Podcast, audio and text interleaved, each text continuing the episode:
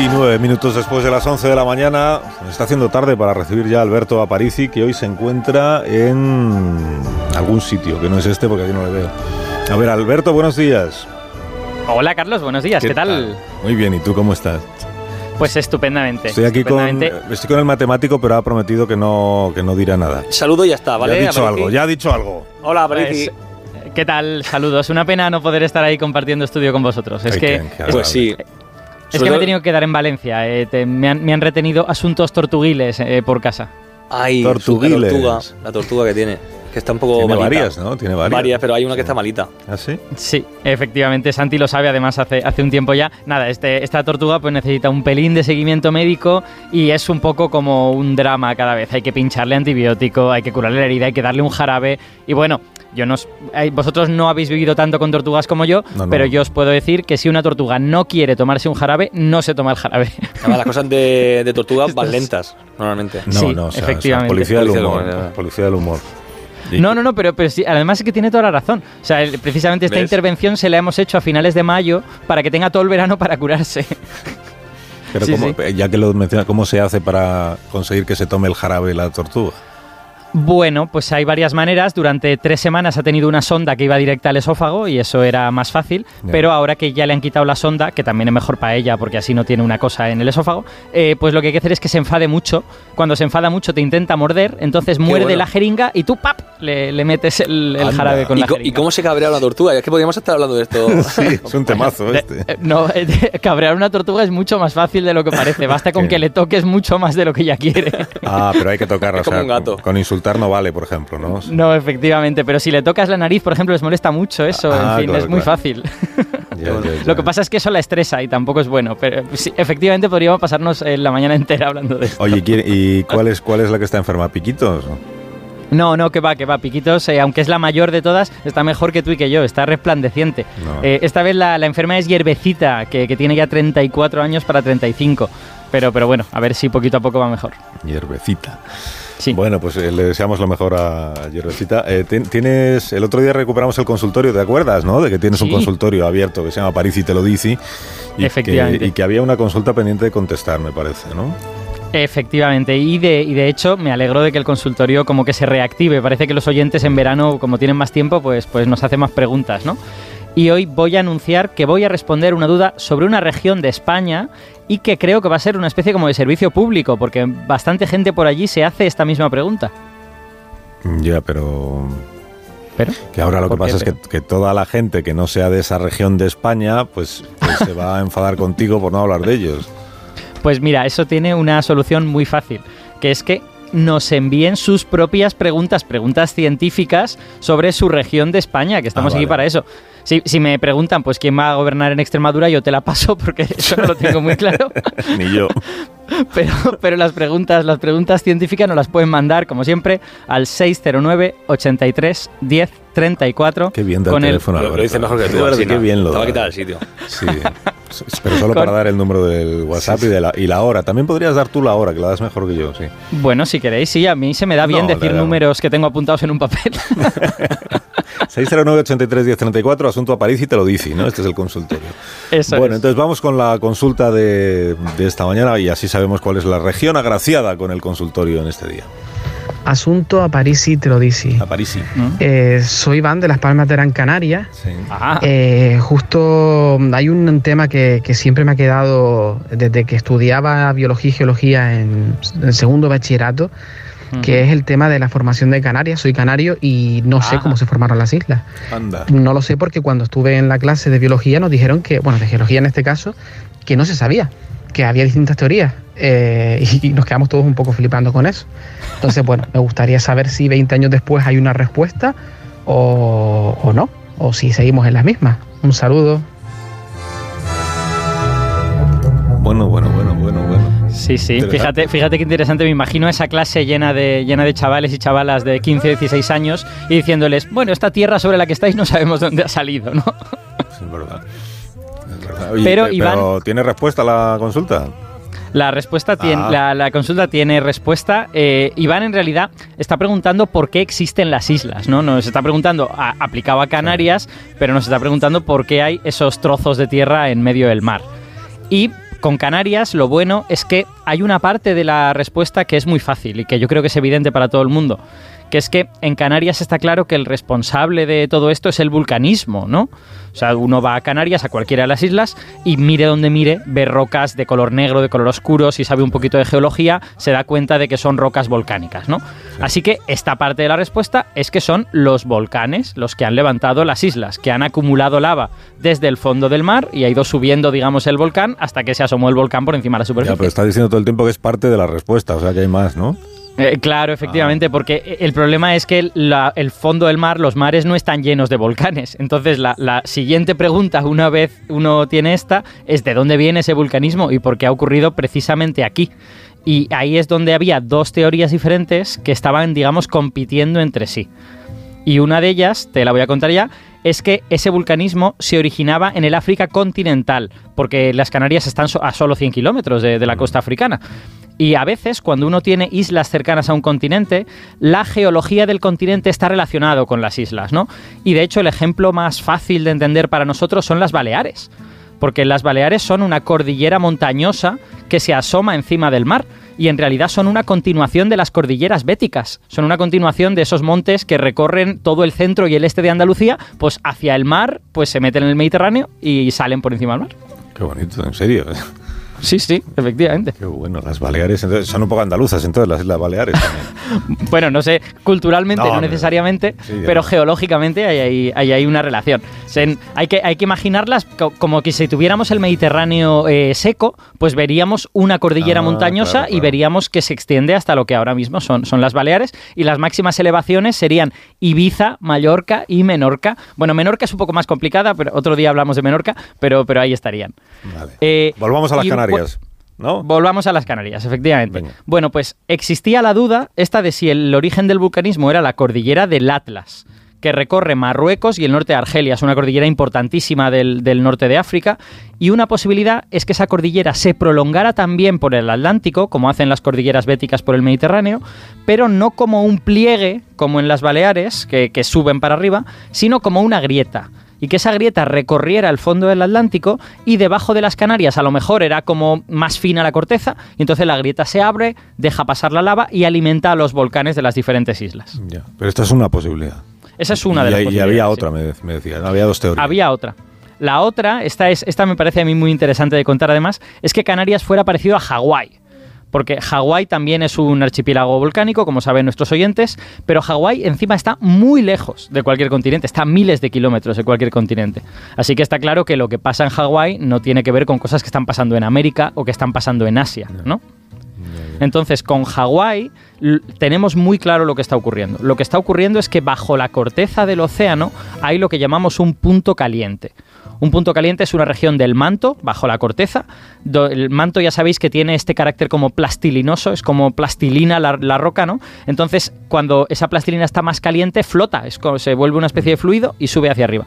Entonces, hay regiones que, son puntos calientes en donde esa, esa roca sube hacia arriba, se acumula bajo la corteza y si se acumula mucho, en un momento dado puede romper la corteza oceánica. Eso es lo que ocurre en Hawái y forma un volcán en el fondo del mar.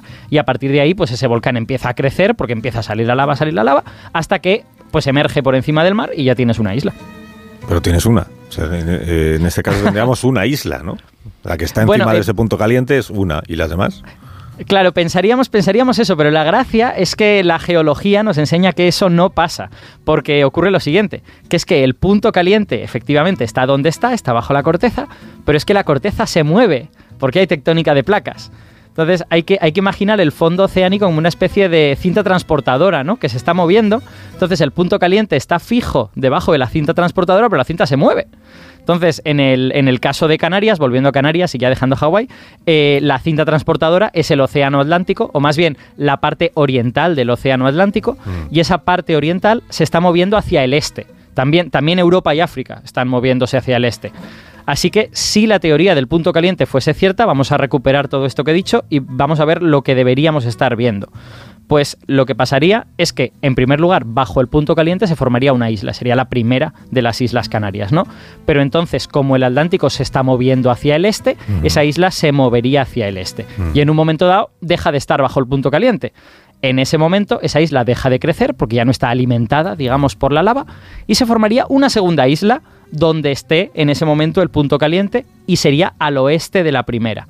Pasado un tiempo, esa segunda isla también se habría movido y se formaría otra más a su oeste, otra más, después otra más, después otra más. Las islas se irían moviendo hacia la izquierda, hacia el este y se irían formando nuevas islas a la derecha, en el oeste. Tendríamos una ristra en las que las islas más antiguas estarían en el este y las islas más recientes estarían en el oeste. Ya. Eh, pero lo dices como si no fuera así lo que... O sea, que no es eso lo que se observa luego. Bueno, pues em, eh, mira, te podría responder yo, pero no lo voy a hacer yo. Vamos a, vamos a jugar ah, el comodín de la persona que realmente sabe. vamos, que nos lo cuente un experto de verdad, una persona que ha pasado su vida estudiando el vulcanismo de, de, Canarias y a la que tenemos la suerte de tener hoy en el programa. Pues será Carracedo, ¿no? Carracedo. Efectivamente. Con esos datos que me das experto en vulcanismo, toda la vida estudiando esto, Juan Carlos Carracedo, que es profesor emérito de vulcanología de la Universidad de Las Palmas de Gran Canaria y que además estuvo en la fue investigador de la Estación Volcanológica de Canarias en Tenerife, donde tenemos un montón de amigos en este programa. Efectivamente. Bueno, Juan Carlos Carracedo, buenos días. Buenos días. Buenos días. Gracias por acompañarnos esta mañana, Juan Carlos. Encantado. Bueno, el oyente preguntaba que por aquí empezó el asunto, ¿cuál de las dos teorías es la buena? Eh, ¿La fractura esta que viene de África que contaba Alberto o lo del punto caliente que nos acaba de describir él? Yo, yo creo que ya la ciencia está en condiciones de contestar con más o menos certeza. Siempre hay claro cómo lo puede hacer la ciencia, a expensas de que ocurra o venga nueva evidencia y tengamos que modificarla. ¿no? Pero hoy día la fractura eh, propagante desde África está superada, se superó cuando mm, vino un nuevo paradigma que es como una navaja suiza que lo explica prácticamente todo en geología, que es la tectónica de placas, como Alberto lo ha explicado estupendamente bien. la verdad es que contestando contestando la pregunta que hizo el, amigo de, Las Palmas, realmente es que las, las Canarias no debían de existir pero tampoco debía existir Madeira, Cabo Verde, las Azores, es decir, lo que son los archipiélagos macaronésicos. Entonces, el hecho de que la Canarias esté circunstancialmente en la prolongación geométrica de la cadena del Atlas, pues es simplemente una coincidencia que no significa nada, porque las Islas Canarias no tienen nada que ver con la litosfera, son independientes de la litosfera, como lo son Madeira, que ya no están frente a, al Atlas, y como es Cabo Verde, que tampoco está frente al Atlas o, a las Azores. ¿no? Entonces, lo lógico es que si explicamos las Canarias con, lo, con un modelo que no sirve para otras islas que son exactamente igual, eh, archipiélagos volcánicos oceánicos, pues algo falla ahí, ¿no? Entonces, con la tectónica de placas sabemos que no debían de existir este tipo de islas oceánicas porque toda la energía de la Tierra se concentra precisamente en los bordes de las placas, bien hmm. donde las placas se separan o bien donde las placas chocan. Ahí se producen los plegamientos, las cordilleras, los terremotos y los volcanes. ¿De acuerdo? Pero hay una serie de eh, lo que nosotros llamamos islas oceánicas que tienen un origen completamente diferente que ya no tienen nada que ver con la, en principio con la litosfera, por lo tanto con el desplazamiento de las placas, porque vienen de, un, de, un, de, un, de una fuente muchísimo más profunda. Hmm. Realmente el, el, condicionamiento de que exista volcanismo en Canarias, Cabo Verde, Hawái, etcétera, viene de un periodo muchísimo más antiguo. Vamos a meterle por lo menos dos mil y pico millones de años, que es cuando la Tierra Sí, sí, cuando la Tierra era una bola de una bola de magma completamente fundida, hmm. porque claro, el bombardeo de los meteoritos que aportaban una enorme cantidad de energía en forma calorífica, más las radiaciones eh, eh, las, eh, las, radiaciones, o sea, las desintegraciones radiactivas, más el propio calor que traía de cuando la, cuando la Tierra eh, con el sobrante de, formar la estrella Sol quedó y se hmm. formó el planeta por atracción gravitatoria, pues todo eso hizo que fuera una bola de magma fundido. Y cuando hay un fundido, naturalmente ese los materiales se, se depositan, se estratifican según su densidad. Y entonces todo el material más denso, hierro y el níquel, formó el núcleo. Mm. Y el resto, pues formó materiales cada vez más ligeros, hasta que el más ligero de todo fueron los gases que formaron la atmósfera. ¿no? Pero es curioso porque en el manto y el manto y el núcleo son como dos planetas, uno concéntrico al otro, pero totalmente independientes, de tal manera que del núcleo no puede pasar absolutamente nada al manto y viceversa, salvo el calor y las ondas sísmicas, que es gracias a eso por lo que sabemos que es esa división de la Tierra. Y entonces, al principio, cuando eh, cuando se determinaron las, las, capas que tenía la Tierra, se le dio el nombre de D al manto. Pero luego se dieron cuenta mm, más adelante que en el manto había otras dos capas, la D prima y la D doble prima. Bueno, pues vamos a fijarnos en esta, la D doble prima, que es la más interesante porque es la que produce todos los islas oceánicas del planeta, todos los puntos calientes. En el contacto con la base del manto, que está a dos mil y pico kilómetros de profundidad, con, el, con la superficie, o sea, con la superficie externa del núcleo, hay una transferencia enorme de calor que lo que hace es que funde el material. El material al fundirse pesa menos que el entorno, es bollante, es decir, es como un globo lleno de aire caliente y entonces tiende a subir.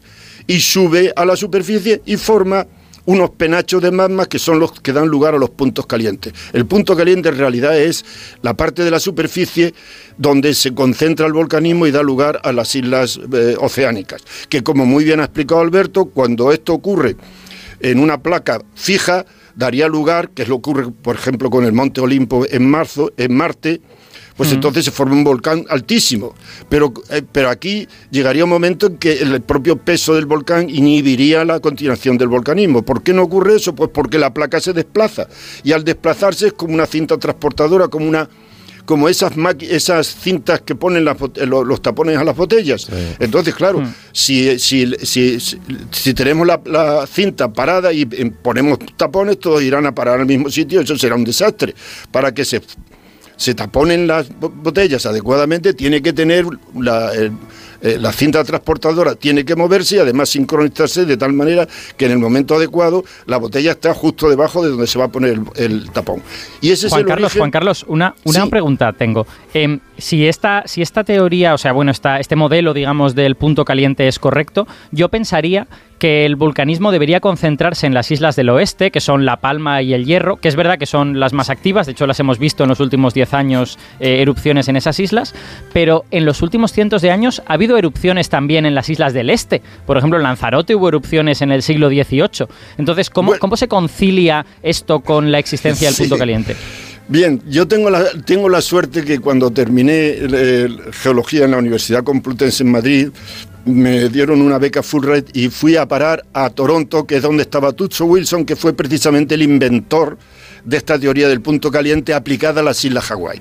¿Qué ocurre? Que en las islas Hawái son unas islas con un volcanismo tremendamente activo y con un desplazamiento de la placa muchísimo más rápido, unos 10 centímetros por año, mientras que en, la placa africana se desplaza unos 2 centímetros por año, es decir, más o menos a la velocidad con que nos crecen las uñas.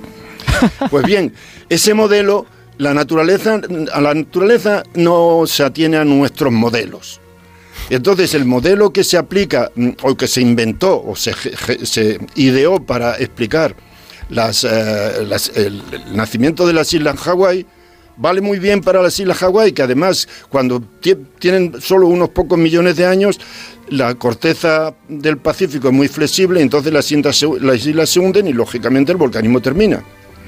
Entonces en hmm. Canarias, que el, movimiento de la placa es muchísimo más lento y el, magmatismo es mucho menos intenso, entonces lo que ocurre es que hay una especie de retardo y eso es lo que explica que haya, no solo en Lanzarote y Fuerteventura, también Gran Canaria tuvo erupciones hace apenas dos mil años y también La Gomera hace unos pocos miles de años, etcétera. Es decir, que no es que se acabe, se acaba en el Lanzarote porque ahí las islas ya, mm, el desmantelamiento erosivo y, el, y, la flexión de la corteza hace que se hundan y se formen montes submarinos de tal manera que aunque ah. pensamos que Canarias tiene, termina en Lanzarote, realmente sigue en forma de montes submarinos antiguas antiguas Islas Canarias que llegan prácticamente hasta Portugal, hasta el Cabo de San Vicente.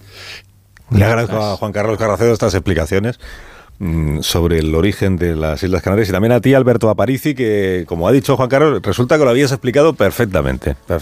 bueno, esta, esta vez... Esta no lo digo con sorpresa, eh, pero que lo habías explicado magníficamente. Absolutamente. Así que muchas gracias a los dos. Eh, Juan Carlos, un gusto escucharte, como siempre, desde Onda Cero ahí en Canarias. Lo mismo me pasa a mí cuando oigo tu programa. Muchas gracias, amigo. Fuerte abrazo.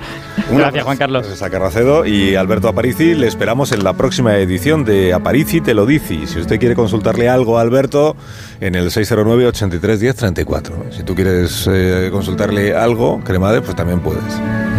Que será dentro de un par de semanitas, esperemos. Dentro de un par de semanitas. Fíjate la cantidad de consultas que puedes empezar a responder de aquí a dentro de dos semanas. Que manden ya preguntas sobre Murcia, sobre Castilla-La Mancha, sobre La Rioja, sobre lo que sea. ¿De dónde venimos?